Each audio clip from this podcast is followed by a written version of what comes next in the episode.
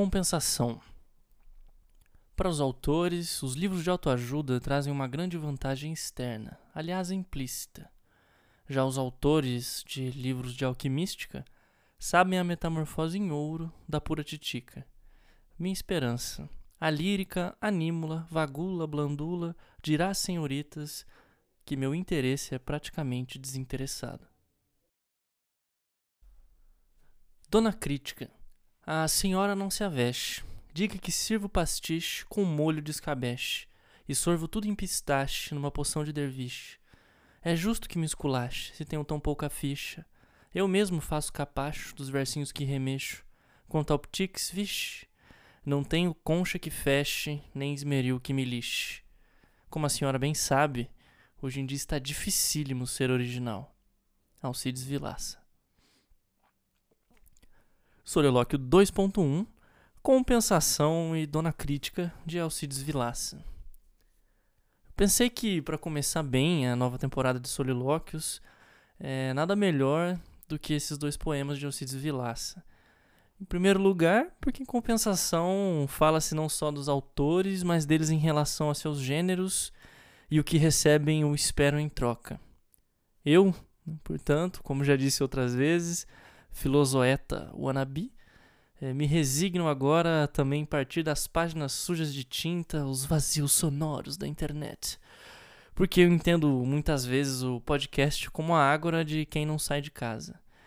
Então, se não escrevo autoajuda, embora espere que nas travessias e diálogos, muito mais do que aqui nos solilóquios, o ouvinte leitor possa tirar algo de proveito para sua vida, não faço na mesma medida em que espero transformar a Titica em ouro. Apesar da cruz de Flamel que eu trago na pele, a alquimia para mim não passa de semântica do encanto. E embora não tão monumental como Alcides Vilaça, almejo também que a lírica que busco imprimir em tudo que faço, embora muitas vezes fracasse, seja capaz de delimitar as senhoritas, as silhuetas do meu interesse. Este talvez ainda um pouco menos desinteressado do que eu gostaria. E por que começar já assim, em tons de desculpa? Não é que eu não me sinta à vontade para falar de poesia, muito menos para escrevê-la. É o espaço em que me sinto mais à vontade, a parte, talvez, os espasmos ensaísticos que me acometem vez e outra. Começo assim, subrepticiamente, a palavrinha hipercoloquial, porque sei bem do mundo em que habito, das expectativas do outro, do que se espera do artista. É, falaremos disso dentro dos próximos meses nas travessias e eu definitivamente entrevistarei outros artistas para tentar fisgar deles respostas que não gostariam de me dar. A verdade é que eu não tenho grandes problemas nem com autoajuda, nem com os alquimistas. É, tendo a ter problema comigo mesmo. Porque seria melhor um desinteresse desinteressado. Talvez por acreditar que a crítica espera uma originalidade aos moldes XYZ da raiz de delta, como menciono em breve, do poema Dona Crítica.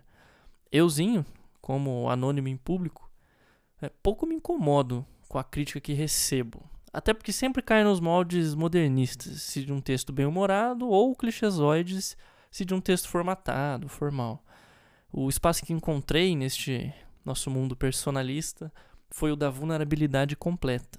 Aqui, quem vem contra um texto ou programa meu se vir diretamente contra a minha pessoa por mais que eu me esforce para distanciá-los, é, o eu e o texto. O resultado é que a crítica inexiste, que é muito mais saudável viver na própria bolha. E eu sigo intacto, tanto sem leitores quanto sem crítica e sem contato. E eu preciso admitir que não é nem isso que me deixa pulgas atrás da orelha. Expressão que me dá coceira só de pronunciar. É, me incomodo só de não tirar da arte nem o ouro que tiram os alquimistas, nem as vantagens externas que conseguem os autoajudantes. É, vou ficando, vou ficando murado num mundinho de lirismos e excertos filosóficos, ora meus, ora de outros, que fazem sim, definitivamente, a minha vida mais feliz. Mas não faria também um iate, prêmios literários e um bom café com amigos em Copenhague? Brincadeiras à parte, gostaria de retomar agora dois versos do segundo poema. É justo que me esculache se tenho tão pouca ficha. E vou deixar de lado aqui muito da cacofonia que adoro no texto, para focar naquilo que quero dizer a partir dele. Eu, como imberbe rapaz que nem 30 anos de idade ainda foi capaz de completar, minha meta atual é superar a estatística e passar dos 27. Gostaria muito de evitar esses tipos de convívio universitários até na minha vida artística.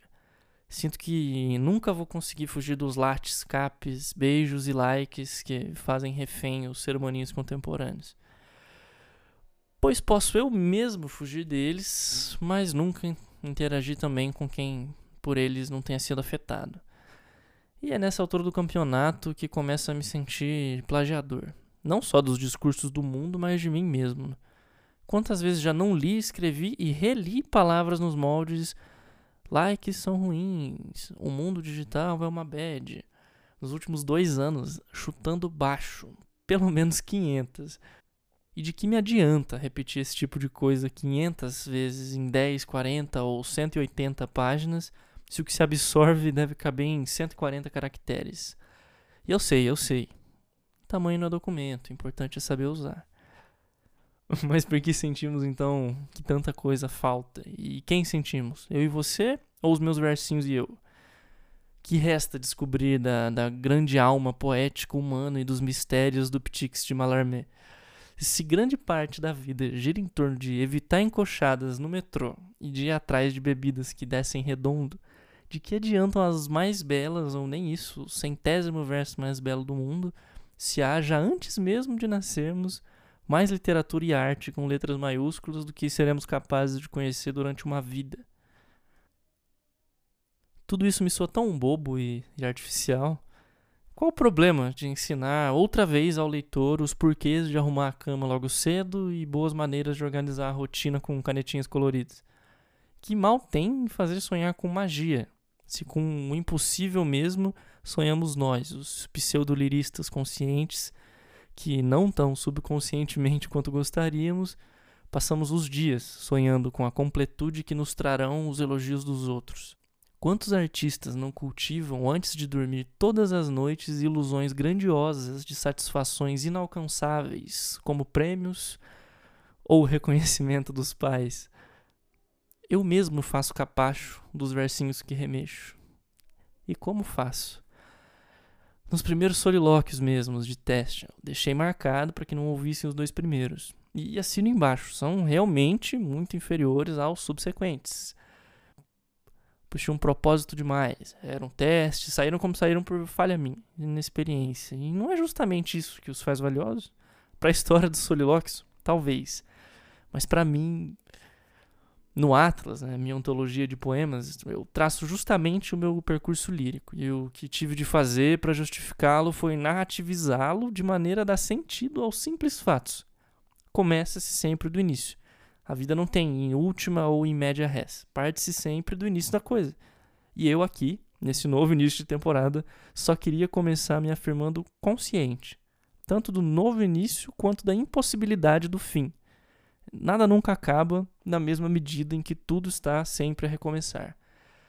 E neste recomeço mais palatável, sintético, limito as partes pelo todo e me prostro às oscilações do gênero. Não vou exigir forma dos pensamentos que me causa a poesia dos outros.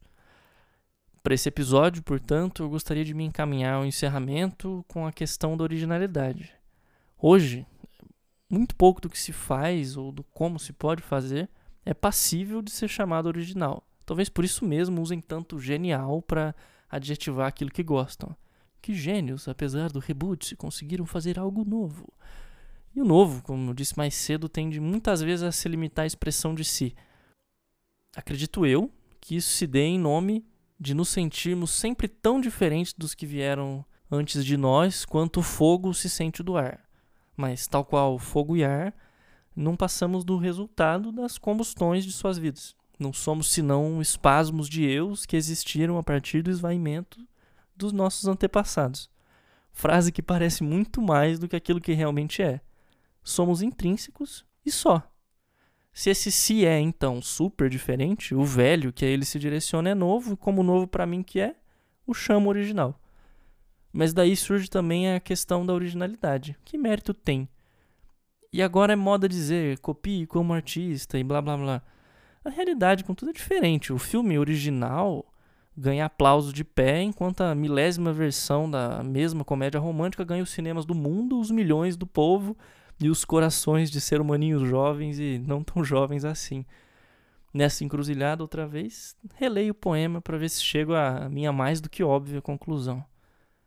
Dona Crítica, a senhora não se aveste, diga que sirvo pastiche com molho de escabeche, e sorvo tudo em pistache, numa poção de derviche. É justo que me esculache se tenho tão pouca ficha.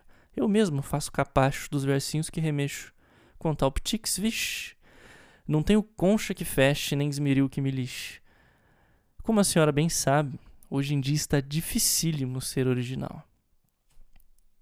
Se anônimo, me manifesto num mundo repleto de um mesmo eu que se quer original, sou suficientemente diferente para me fazer vulnerável, e além disso, me fazer vulnerável seria o suficiente para me sentir, ou melhor, me existir original?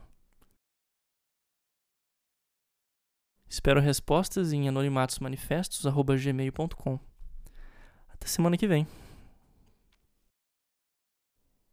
Desde há pouco tempo, o Anonimatos Manifestos mudou de plataforma. Saiu do Apoia-se e foi para o PicPay, com menos taxas e mais facilidades. Então, se quiser ajudar mensalmente com dois reais ou mais, basta procurar o arroba Anonimatos Manifestos no PicPay e assinar. Se quiser mandar uma vez só, também não tem problema. É só enviar para arroba algum Lucas lá no PicPay sem taxas e volta e meia com cashback. As assinaturas não têm mais benefícios, porém. Fica tudo aberto a todos e basta mandar um e-mail contando sua história, sugerindo um tema, um entrevistado e por aí vai. É isso aí. Nos encontramos no próximo episódio.